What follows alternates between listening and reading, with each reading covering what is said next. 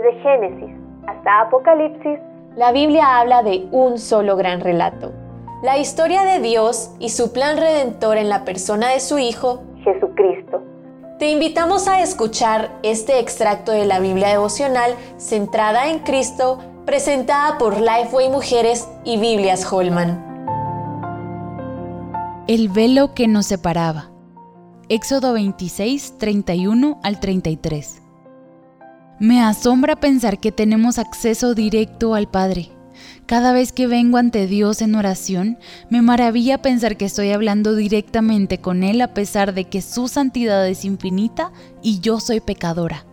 Tras leer pasajes como este, que describen el velo del tabernáculo para separar el lugar santo del santísimo, podemos ver el privilegio que tenemos ahora de acercarnos a Dios. Dios es santo y no puede estar donde hay pecado. El propósito del velo era marcar la separación entre Dios y los hombres.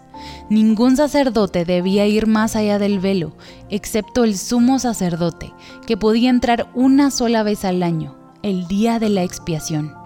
En ese día ofrecía sacrificios por sus pecados y los del pueblo, una tarea que solo él podía realizar y que requería una vestimenta y lavamiento especiales.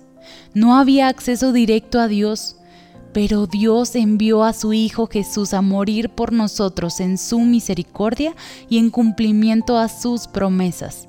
Jesús, nuestro sumo sacerdote, se ofreció a sí mismo en sacrificio perfecto, sin mancha y sin pecado, una sola vez y para siempre para la expiación de nuestros pecados, como lo dice el autor de Hebreos no por sangre de machos cabríos ni de becerros, sino por su sangre, entró una vez para siempre en el lugar santísimo, habiendo obtenido eterna redención.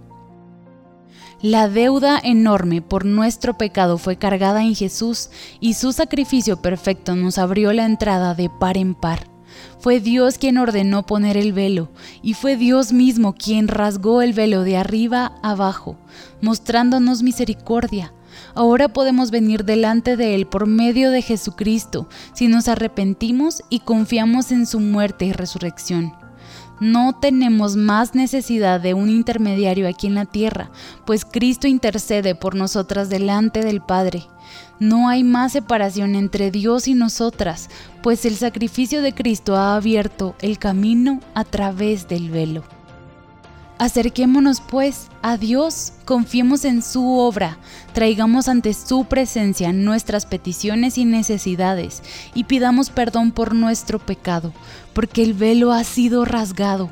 Recordemos que tenemos un sumo sacerdote que entiende nuestras debilidades y tentaciones y que pagó con su propia sangre nuestra entrada al Padre.